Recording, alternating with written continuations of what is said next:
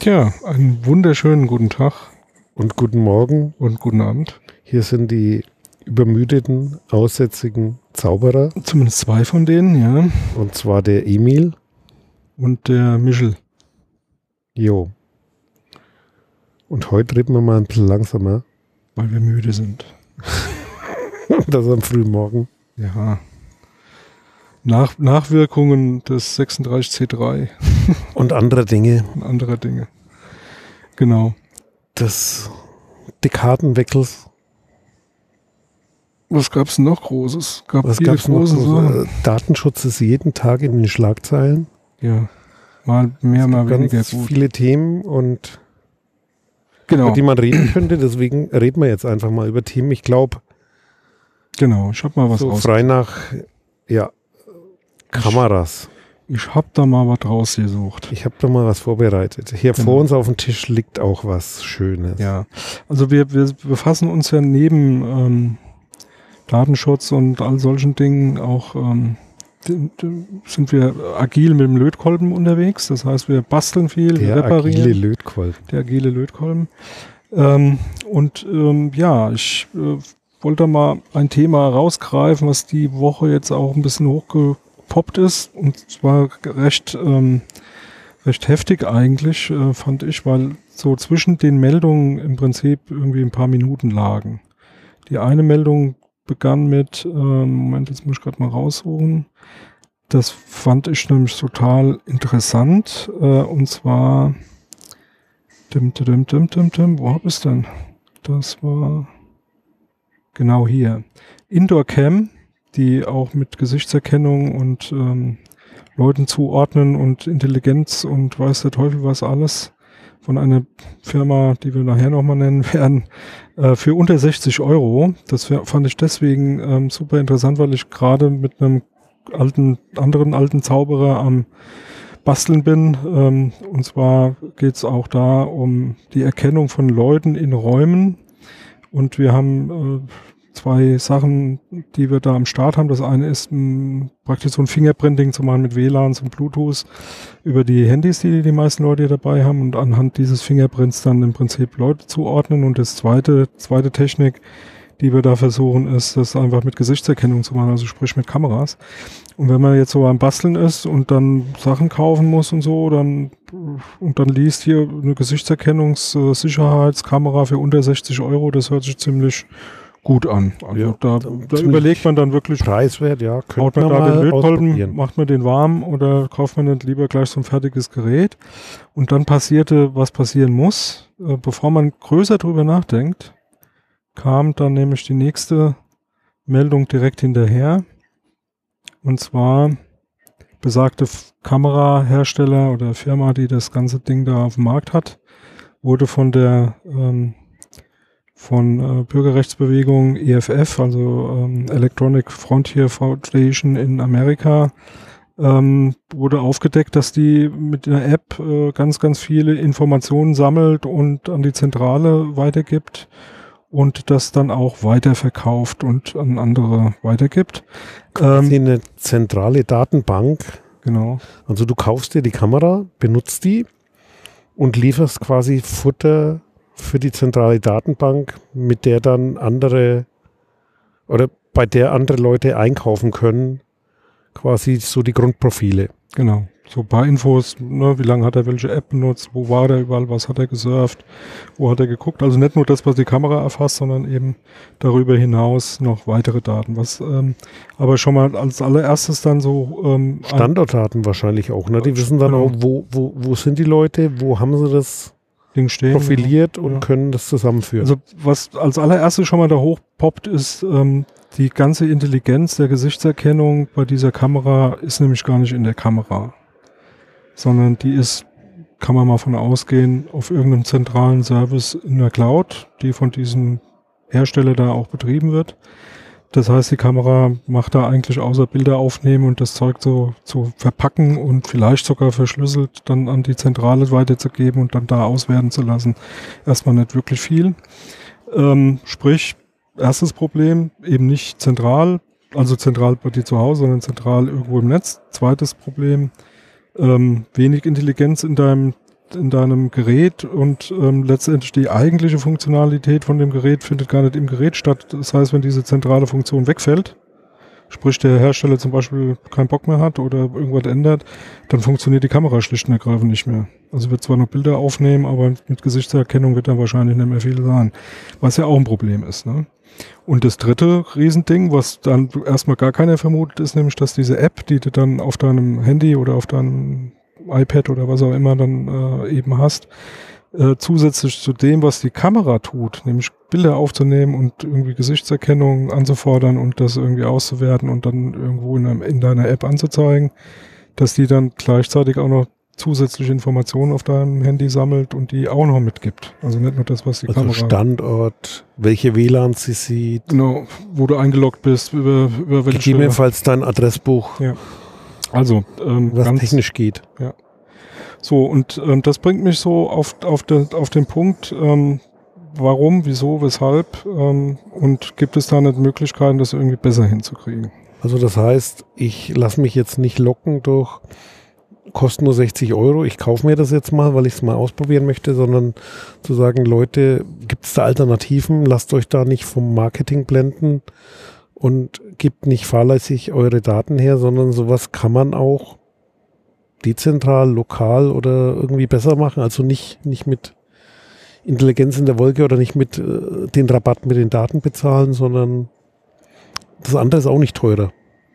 Genau. Also du, du, du hast hier so was mitgebracht, ne? So. Ja, wir eine kleine Büchse voll magischer, magischer Sachen.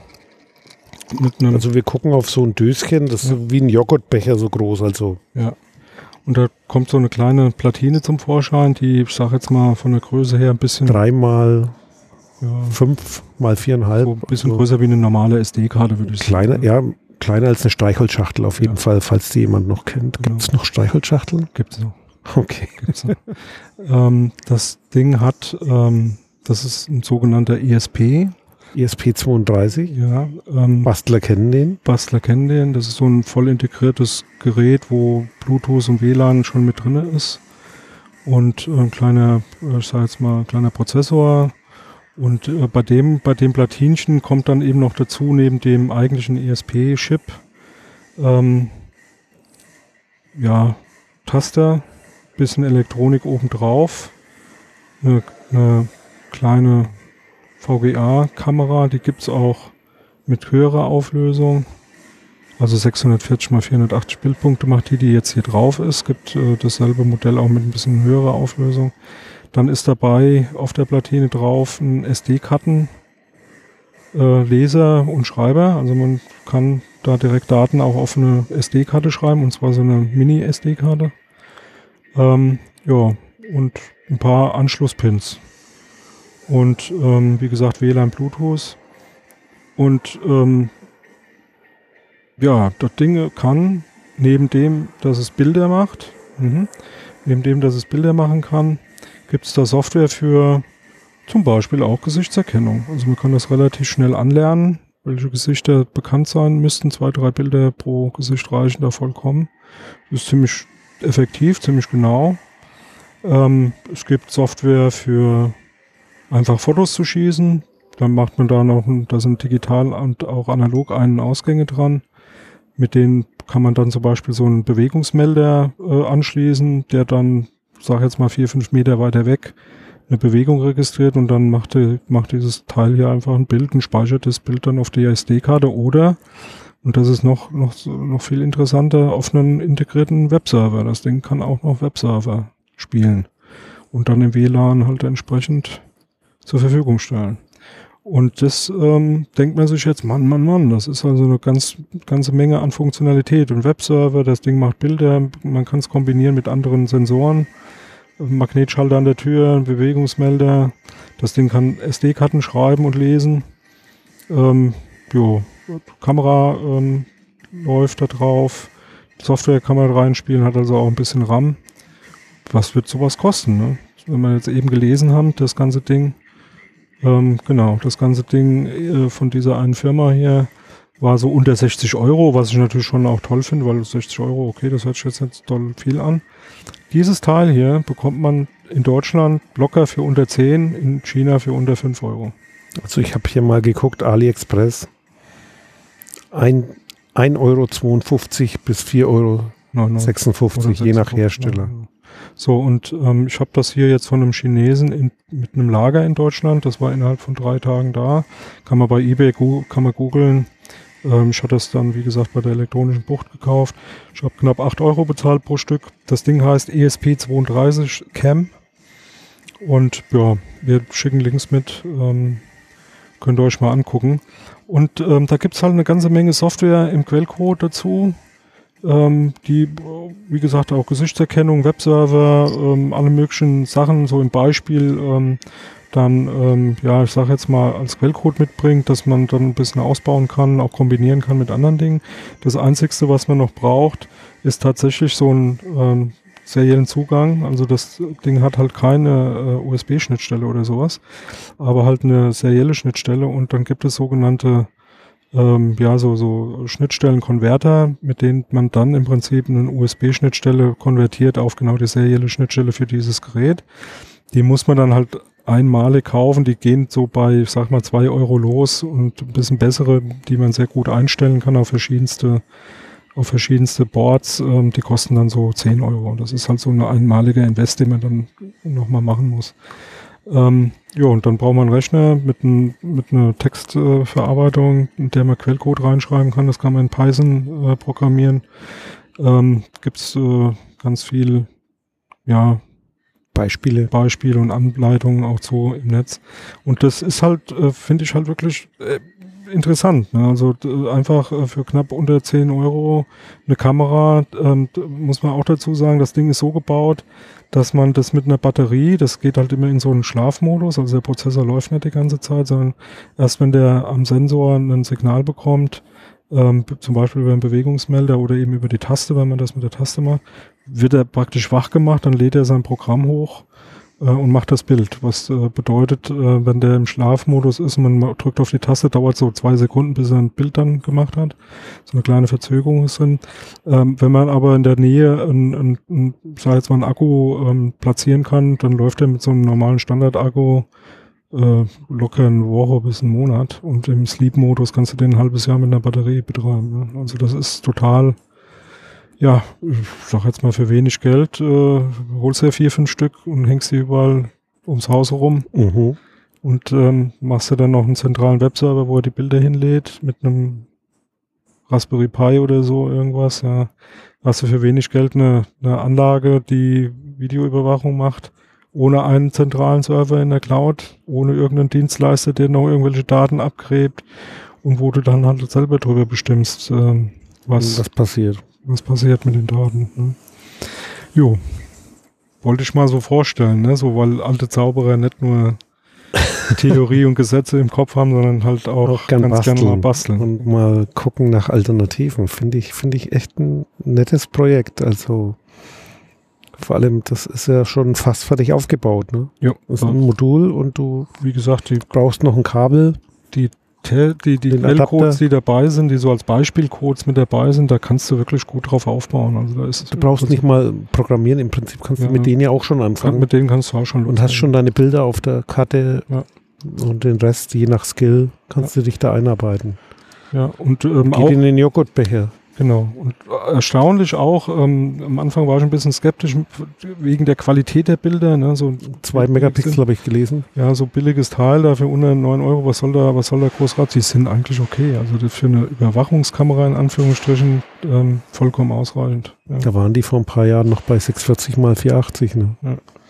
ja, genau. Also bei ganz schlechter Qualität und bist du heute noch, wenn du diese, äh, ab und zu gibt es ja die Angebote auch bei den Discountern mit diesen Wildüberwachungskameras.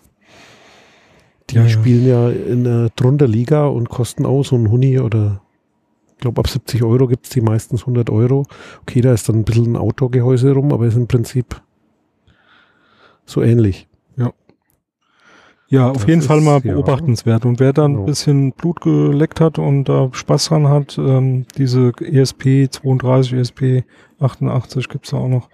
Gibt noch weitere, äh, die so in diese Richtung gehen, die so ein bisschen ähm, äh, voll integriert alle möglichen Sachen schon mitbringen. Also in der Regel haben die äh, Bluetooth, WLAN und, und solche Spielereien und kleine äh, Serverplattformen, auf der du so einen Webserver oder sowas auch zum Laufen kriegst, ohne große Themen zu haben. Ähm, da kannst du eine ganze Menge mit ähm, machen. Ja. Die sind also äh, weit noch unter Arduino-Preisen und weit unter Raspberry. Ja. Also ein Raspberry Pi, der geht ja so bei 30 Euro los. Den kleinen kriegst du für 12. Und hier hast du schon komplett mit WLAN, mit allem drum dran für 5, 6 Euro kompletten Rechner, der mit Batterie läuft. Jo, das mal ähm, dazu als Beispiel, was man noch so alles ähm, Tolles äh, machen kann. Das ist echt ein nettes Bastelprojekt. Also wir werden ein paar Links liefern, dass ihr euch das mal angucken könnt. Und ja, ich habe da noch irgendwie was Spannendes gefunden, wo ich jetzt noch nicht so tiefer einsteigen konnte, aber die Überschrift trifft so genau mein Nerv. Und zwar geht ums Thema künstliche Intelligenz, uh, ja. KI oder nee, ML, Machine Learning. Und zwar gibt es ein spannendes Thema dazu, was jetzt äh, in Heise bei mir vorübergeflogen ist, was eigentlich äh, ja nur eine Frage der Zeit war. Machine Unlearning, das heißt, wir, wir, wir füttern jetzt Netzwerke, nutzen die für irgendwelche Zwecke. Gibt es da auch einen Rückweg? Oder wie, wie korrigiere ich da Fehler? So habe ich es verstanden. Also wie gesagt, ich bin noch nicht tiefer eingedrungen, aber ich finde es ein absolut spannendes Thema sozusagen. Ja, du hast. Wie, wie kann ich da, ich würde mal sagen, dieses Thema Daten löschen ja. oder vergessen, Recht ja. auf Vergessen? Ja. Also wie passt das zusammen? Diese, diese Thematik, ähm, die, die da natürlich eine ganz äh, äh, ja, wichtige Rolle spielt, ist halt, dass wir auf der einen Seite ja, ähm, sag jetzt mal, das ist das, was, was wir zumindest bisher gelernt haben, mit KI oder mit künstlicher Intelligenz und Le äh, Machine Learning ja das Problem haben, dass wir nicht so wirklich zu 100 Prozent genau sagen können, wie das dann funktioniert. Also wo, wie, also äh, Warum wie, führt das zu diesem Ergebnis genau, und ja. wie erfolgt jetzt, nach welchen Kriterien erfolgt die Bewertung, so, sondern Muster werden gefunden. Ja. Ich würde jetzt nicht sagen erkannt, sondern Muster werden gefunden und damit werden Wahrscheinlichkeiten berechnet und über diese Wahrscheinlichkeiten werden Fragestellungen beantwortet. Das ja. ist so, versucht mal zu erklären, was so was macht KI so heutzutage KI? macht oder Machine Learning. So, und das heißt, das heißt dann aber im Umkehrschluss eben genau das. Und das ist das, was in dem Artikel auch nochmal ein bisschen genauer ausgeführt wird und mit ein paar Beispielen auch belegt ist, ähm, was du halt nicht mehr rausholen kannst. Ne? Du, du, also es, die, die Maschine, das, der Algorithmus hat im Prinzip sowas wie Muster, mit denen er Dinge erkennen kann, also irgendeine Aussage treffen kann und du kannst jetzt eben nicht mehr hingehen und kannst sagen, jetzt nehme ich alle die Sachen wieder raus, weil jetzt, ich sage jetzt mal, nehmen wir Bilderkennung, ja, wir machen Gesichtserkennung, was wir ja eben auch hatten, ne, mhm. so als Thema. Jetzt schicke ich die ganz vielen Fotos hier vom, vom äh, Michel oder vom äh, Emil rein und sagst du, das sind die beiden und jetzt mach mal und jetzt sagt der Emil auf einmal, hier, ich habe da keinen Bock mehr drauf, jetzt hol mal bitte meine personenbezogenen Daten da wieder raus. Wie soll das funktionieren? Ja, also das, das, das ist halt äh, im Prinzip nicht möglich. Bei, selbst bei so einer Zweier-Konstellation, also wir haben jetzt wirklich nur den Michel und den Emil, wird schon schwer. Aber jetzt stellen wir uns das mal vor in einer, in einer viel größeren Umgebung, wo es darum geht, Katzen äh, zu, äh, zu, zu erkennen und das sind jetzt halt eben keine Katzen, sondern sind Menschen. Ja. Und jetzt sagt einer, der da mitgemacht hat, jo, äh, ich habe mir das überlegt, äh, ich gehe jetzt mal Datenschutzgrundverordnung, nehme mal mein Recht wahr, dass ich äh, da die Zustimmung entziehe dann müssten ja alle personenbezogenen Daten aus dem System raus. So, wie funktioniert das bei einem Künstler, bei künstlicher Intelligenz und bei, bei, bei, bei so einer Mustererkennung, beziehungsweise auch, ich würde das jetzt mal, das eine, das Recht auf Vergessen und auch noch ein anderes Szenario, das heißt, wie gehe ich damit um, wenn ich äh, feststelle, dass ich da sozusagen in der Anwendung irgendwelche Fehler drin hatte. Ja, das heißt, ich habe einen ungewollten Prozess gefüttert und genau den kriege ich auch nicht mehr raus. Das heißt, diese, dieser Algorithmus, der da erkannt wird, oder diese Weiterentwicklung, das ist ja ein ständiger Prozess. Ja. Geht weiter und da geht mal irgendwas schief. Genau. Das heißt, eine Möglichkeit wäre, von vorne anzufangen. Ja. Also du was wahrscheinlich die wenigsten machen werden, sondern du kannst da quasi nicht gezielt schönes Beispiel. was löschen, aber bringt mich auf eine andere Idee. so, so Trollen oder Hacking. Ja, also Gibt es ja auch die Idee, ne? schön, schön, schönes Beispiel. da Bullshit rein. Schönes Beispiel, was schon- passiert ist. Und da hat sich ja jeder gefragt, warum haben die denn so reagiert? Kannst du dich noch an den Fall Microsoft erinnern mit der, mit der Nazi-KI? Ja, Ne, die hatten eine KI, die zum Nazi wurde. die haben eine KI im, im, im, Netz gehabt, die im Prinzip ähm, angelernt wurde mit allen möglichen Sachen, die die Menschen da, sagen wir mal, frei von der Leber reinpflegen konnten. Und da gab es dann halt so Trolle, die da mal ein bisschen mit, mit Nazi-Parolen gespielt haben und das Ding gefüttert haben mit, mit Nazi-Parolen. Und das Ding hat halt irgendwann, diese KI hat halt irgendwann Nazi-Parolen losgelassen. Ne? So, war halt ziemlich, nur abschalten. und das, und das, die Reaktion von Microsoft war damals relativ zügig, nachdem das klar war, dass, äh, dass das äh, total in die Hose gegangen ist, das Ding abzuschalten. Und die große Frage war damals auch schon von vielen Leuten, die so mit, mit denen wir da auch äh, gesprochen haben, ähm, warum abschalten? Also warum haben die das nicht korrigiert? Und das, das, die Antwort ist relativ einfach, es geht nicht zu korrigieren. Ja. Also du kannst entweder wieder von vorne anfangen, ja, aber du kannst eben nicht hingehen und kannst raussuchen, welche Parolen, die von irgendwelchen Leuten reingegeben wurden, haben dazu geführt, dass das Ding dann diese Parolen losgelassen hat oder ähnliche äh, Weltanschauungen von sich äh, gegeben hat, weil das eben nicht mehr zuzuordnen ist. So, und da, da wird's dann halt eben genau schwierig. Und das fand ich, das ist ja jetzt schon ziemlich her, ne? Wie lange ist das schon her? drei, vier Jahre her, Das oder? ist schon ziemlich lange her, da waren, Länger. waren wir mal drüben. Ne? Und die sind, ich, mir ist nicht bekannt, dass die jetzt weiter wären. Das heißt, Machine Learning, Hat genau so wie es heute Nachteil. eingesetzt wird, und wo ja auch noch ähm, an den Anfang steht. Also so viel Verbreitung hat es auch nicht. Ein bisschen unbemerkt, aber so bewusst kenne ich zwar viele Projekte und es läuft und es fängt jetzt langsam an zu kommen, aber jetzt ist genau das Problem. Da gibt es keine Umkehrung. Ja, und Das heißt, es ist eine Einbahnstraße, die die sich nicht Die korrigieren große lässt. Frage wäre da tatsächlich jetzt, wenn man, wenn man das jetzt mal in, in so einem praktischen Kontext sich anguckt, ne? so jetzt du willst da irgendwie was machen und willst da, da auch Datenschutz äh, grundverordnungskonform rangehen, ähm, hast da vielleicht mit irgendwelchen Bilddateien oder irgendwelchen biometrischen äh, Geschichten zu tun. Äh, du musst entweder das rechtlich so auf die Rille kriegen, dass du das so abkoppeln kannst. Eine später zurückgezogene Einwilligung führt dazu, dass diese Daten weg sind. Wie auch immer du das rechtlich machst, ja, das will ich jetzt gar nicht, da müssen wir mal länger drüber nachdenken. Oder aber du musst von vornherein dafür sorgen, dass nur anonymisierte Informationen da reinfließen. Was bei Bilddaten natürlich schwierig wird. Aber man könnte ja jetzt mit anderen, Ja, aber auch bei Sprache. Es gibt ja, Ja, das ganze, also- geh mal auf Audio, alles, oder auf- alles was biometrisch ist, kannst du dann vergessen. Podcast-Transkription. Das heißt Also- hier, es sind auch so Sachen. äh, Es ist, Also ich sag mal grundsätzlich, da biometrische Daten immer personenbeziehbar sind, immer. Sonst Ja. wären sie ja keine. Ja. ja, Ähm, äh, kannst du da eigentlich, meiner Meinung nach, könntest du, könntest du drüber diskutieren. auf Also Fall. kannst Das du wahrscheinlich ist- vergessen. Ja. Ja. So.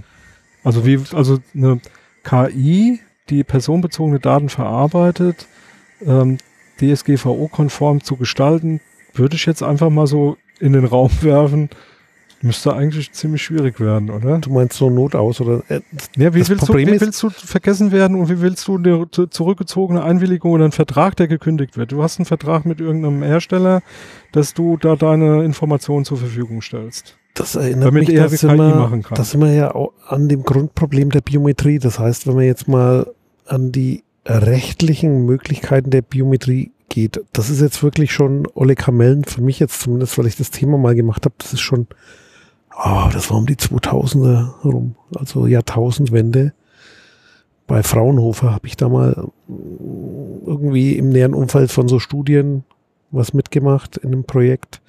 Und zwar so die, die Grundlagen, die waren schon damals, also die, die, die rechtlichen Punkte sind, das fällt auch ins Gewicht, äh, wenn du ein biometrisches Merkmal erfolgreich fälschen kannst, oder wie in dem Punkt, wenn du ein biometrisches Merkmal hast und du willst das aus dem System nehmen, was ist der Ersatz?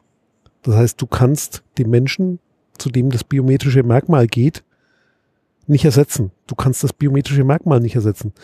Du kannst verdammt normal, zumindest ohne stärkere Eingriffe, die Fingerabdrücke nicht verändern.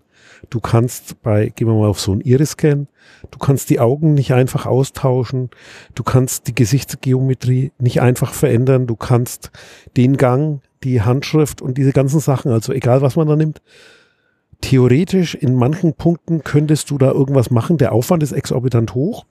Und der nächste Punkt ist, hat aber absolut sofort Konsequenzen für diese Person, weil die Person ist nicht mehr die Person hinterher. Ja, ja klar. Und du weil das funktioniert nicht und der Prozess ist halt nicht umkehrbar. nicht du umkehrbar. kannst das nicht austauschen, was in ein anderes Dilemma führt. Und zwar kommt es aus der Idee raus. Es war Ende der 90er, gab es eine Diskussion, wie gehen wir in die nächste Iterationsstufe von, ich glaube, Bank- und Kreditkarten war das damals. Geht das tatsächlich weg von dem PIN-Code zu kommen? Wir haben immer noch vierstelligen PIN-Code. Das wurde diskutiert in den 90ern. Da war ich mal in so einem Mhm. Arbeitskreis drin, da waren die ganzen Kriminologen, die um Kreditkartenausgabe. Letztendlich. Ne? ich war da auch drin für so ein Thema äh, von Kartenemittenten, also die, die Institute, die Karten rausgeben. Gab es so Arbeitskreise und da war das damals schon ein Thema, wie gehen wir auf die nächste Stufe und warum geht Fingerabdruck nicht? Damals gab es schon die Möglichkeit, die Robustheit hinzukriegen. Das heißt, dass es theoretisch möglich ist, es war noch teuer, aber theoretisch möglich, so eine Kreditkarte mit einem Fingerabdrucksensor ausstatten. Aber da lief man genau in das Problem rein. Die PIN kannst du wechseln. Ein erfolgreicher Betrug führt zwangsläufig in so ein System-KO und zwar nicht in das Gesamtsystem, manchmal schon, aber auch in die, wie wird es genannt, so in die Instanz. Das heißt, ich implementiere für mich eine Lösung auf so einem biometrischen, Merkmal und wenn das einer erfolgreich umgeht, dann kann ich das ganze Zeug wegwerfen und Alles. von vorne anfangen. Und ganz- zwar alles Ganz. Also und das führt zu einem ganz anderen Punkt. Und zwar ging es darum, kann das eine Bank machen oder kann das ein Staat machen für Ausweise? Das wurde damals auch diskutiert. Und da kommst du in ein ganz großes Dilemma. Und zwar der Betreiber von dem System, der hat ja viel Geld investiert. Guck mal, du machst da das wirklich auf einer staatlichen Ebene mit Ausweispapieren. Du hast ein ganz großes Interesse dran, dass da kein erfolgreicher Fälschungsfall da ist. Das heißt, was machst du, wenn einer da ist? Ja, und das Problem. den verheimlichen ja, oder, das ist sozusagen übertrieben jetzt, du lässt dann die Beweise verschwinden und das ist Ja, sozusagen das- aus einer staatlichen Sicht, wenn du heute in die Lösung. Welt guckst, du lässt die Person verschwinden, ist für den Staat dann das Einfachste. wenn's- wenn so ein System erfolgreich Moment. ausgetrickst ist, wenn, aber nur wenn dann bist du das in dem System geliefert aber das funktioniert, also die, die Ebene funktioniert ja nur Ja. in Einzelfällen. und die funktioniert auch nicht im Wenn- Rechtsstaat, weil du kommst in Ja. ein Dilemma, das kannst du Aber, nicht auflösen. aber jetzt stell dir vor, das System, wird systemisch gehackt. Also nicht ein Ausweis wird gefälscht oder Ja, sondern sondern es ist Algorithmus grundsätzlich, grundsätzlich klar, dass ich, dass ich alles fälschen kann. Dann hast du von heute auf morgen praktisch über null Vertrauen gegenüber diesen äh, Ausweisdokumenten. Das ist halt einfach ja, so. und du kommst bei, wenn wir jetzt zurückgehen wieder zu dem Machine Learning Beispiel, bei dem wir waren, Wegschmeißen, kannst von vorne Du anfangen. kannst es nur wegschmeißen, weil du kannst auch das Ergebnis nicht mehr verwerten und der Punkt ist, in der das Praxis ja, ist ja, erkennt das aber keiner. Das heißt, in der Praxis, das ist ja kompromittiert. Du weißt ja gar nicht mehr, ob das Kannst du- Ergebnis noch richtig ist. ja, ich meine, das ist auch wieder ein Angriffsszenario. Also das ist so, ich spinne da jetzt mal rum, das ist so Cyber Security mäßig, wenn man so ein paar Passwörter einstreut. Wie schützt du dich eigentlich davor, dass dir einer dein System manipuliert hat? Dass Ja. du da einsetzt? Du kannst es nicht mehr wissen. weil du kriegst Ergebnisse und vertraust eventuell drauf. Das heißt, du müsstest ein Erkennungssystem reinbauen, das dir quasi irgendwo regelmäßig einen Beweis liefert, dass das System noch das tut, was es soll. Genau. Und Beziehungsweise da ist das, was Thema es tut. Ähm, Unlearning doch Ja. echt spannend zu sagen. Gibt es da irgendwo eine Chance, sozusagen über Forschung oder Weiterentwicklung da reinzugehen und zu sagen, äh, das ist im Moment eine Einbahnstraße. Was lässt sich an dem System verändern? Oder was ist die Herausforderung, um so ein, so ein System robust zu machen gegen, gegenüber einem Eigentor oder einem Eigen-KO? Weil das System ist ja dann am Ende. genau. Das ist ein spannendes Thema. Also da wird in Zukunft, glaube ich, das ist was für die Philosophen. Wird Ja, mir auch Spaß machen, wenn ich mal in Ruhestand bin und mich philosophisch damit befasse, werde ich mich vielleicht dem Thema widmen.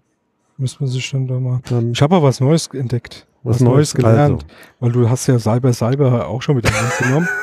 Und ich habe was Neues. Cyber, s In, i in, der, in, der, in, der, in der, dem Bundespolizeigesetzesentwurf vom Seehofe gibt es ein neues Wort. das Cyber ersetzt. Was? Ätherraum. Was für Ding? Ätherraum. Buchstabier Der mal. Äther. Der Äther, ne, das war der Funk. Funk wu- wurde ja auch mit Äther Ä. genannt. Mit Ä, ja. Ä, T, H, E, R. Äther, das war ja der, der, ja, der früher mal gemeint, alles was so, da müsste ein alles, was Medium da siehst, sein, ne, ja, weil das sie die Medium. Elektromagnetik und, noch und der. Cyberraum heißt jetzt Ätherraum. ist so geil, oder? Wer hat denn das erfunden? Die Seehofer und seine Leute, keine Ahnung. Steht dann anscheinend im, in, im, im Begründungstext irgendwie Oh. drin. Und ähm, ich finde das geil. Oh, Wir haben ein neues. Wort. Ja, Ich finde das geil. Ätherraum. Bei uns heißt das jetzt nur noch Ätherraum. Ätherraum. Das ist nicht Cyber, Cyber. Also ich erinnere mich da an so Diskussionen. Ich kannte mal einen, der ist leider schon verstorben. Der war irgendwo mal in dem Innenministerium in einem unserer Bundesländer und hat da einen Datenschutzkommentar mit rausgebracht. Und mit dem habe ich oft diskutiert über das Thema. Hey, die Worte kannst du in kein Gesetz schreiben. Ich gesagt, wieso? Aber die waren nie so abstrus. Also ich war schon bei so einem Thema wie äh, Computer oder Computerschnittstelle war für die schon ein No-Go in ein Gesetz reinzuschreiben. Aber wir kommen Und jetzt auf haben wir sowas. Äther. Äther, Ätherraum. Ich Äther. finde, hast du da irgendwie ein, es da irgendwelche Wortgeneratoren? Nee, nee, ich Oder war ich das glaub, ein Unfall? Oder? Nee, nee, Äther, also das ist ein gutes altes deutsches Wort. Also das, das, das hat man früher tatsächlich für alles, was du nicht sehen kannst. Okay. Das, der, der, der, die Luft um dich herum, äh, Funkwellen und so, das war der Äther. Kennst du das nicht bei Funk? ja, ich weiß das, ja. ne, so, Ich und, überlege nur, dass und der, der Cyberraum ist halt der Ätherraum. ich gucke jetzt mal in die allwissende Müll. Das ist halt was für, das ist halt was für alte Zauberer, oder? Ja, definitiv. Also Wenn wir jetzt irgendwo auftreten, dann sagen wir immer nur kommt da noch auch das Äther. ätherische Öl her? Nee, das, Personifikation des oberen das Schlangenöl, Äth in der ätherisches Öl, Schlangenöl. Mythologie. Nee, das Schlangenöl wird aus dem Äther gewonnen. Also wenn die Schlange durch den. Äther fliegt.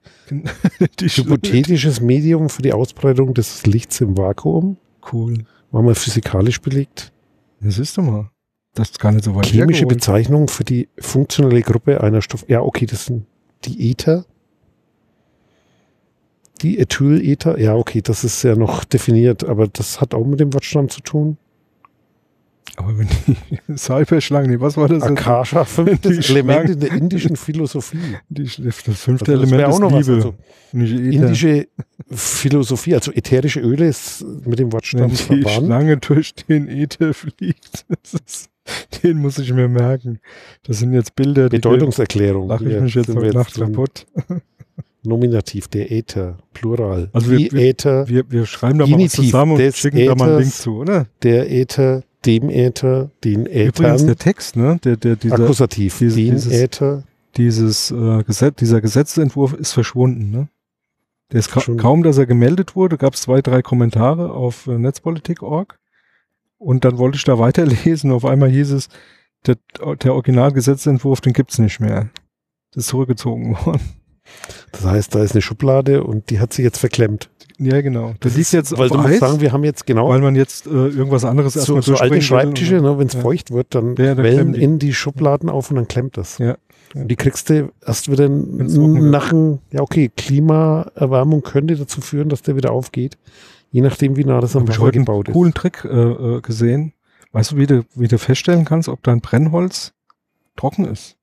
Du zündest es an. Nee, Hätte ich jetzt gemacht. nee, Wenn es nicht brennt, Nee, das ist feucht. ganz einfach. Und wenn es Du raucht, nimmst, auch. du nimmst ein bisschen äh, Spülmittel, Ja. machst du auf eine Seite, machst du das drauf, Ja. so auf der abgeschnittenen Seite, und gehst auf die andere Seite und pustest ganz kräftig in das Holz rein. Wenn, auf Wenn der, Blasen rauskommen, wenn, dann ist es trocken. wenn wenn es Blasen wirft auf der anderen Seite, wo der, wo der, wo der, äh, wo der Spüli ist, dann ist trocken, weil die Kapillare alle praktisch trocken sind. Da ist nichts mehr drin und deswegen kannst du Luft durch. durchpusten. Ja. Du Luft durchpusten. Es kommt jetzt wieder auf Cool. die Länge des Holzstücks an. Nee, Wenn jetzt das so ein Elfmeterbaum ist, wird das schwierig. Das wird schwierig, aber es geht. Das ist einfach nur eine Frage des Drucks. Trompeter, der gute Lungen hat. Genau, da muss halt mehr wie, wie Oder ein Taucher. Oder, oder eine Espressomaschine, die 15 Bar macht. Also Stimmt. Ich habe da so eine, da verreckt aber regelmäßig, so nach zwei Monaten ist die Dichtung durch. Aber die macht geilen Kaffee. Also Ja. es macht definitiv einen Unterschied. Ich habe drei die- Kaffeemaschinen, ne? Das, die Dichtung geht deswegen kaputt, weil das Ding bei dir wahrscheinlich 30 Bar macht.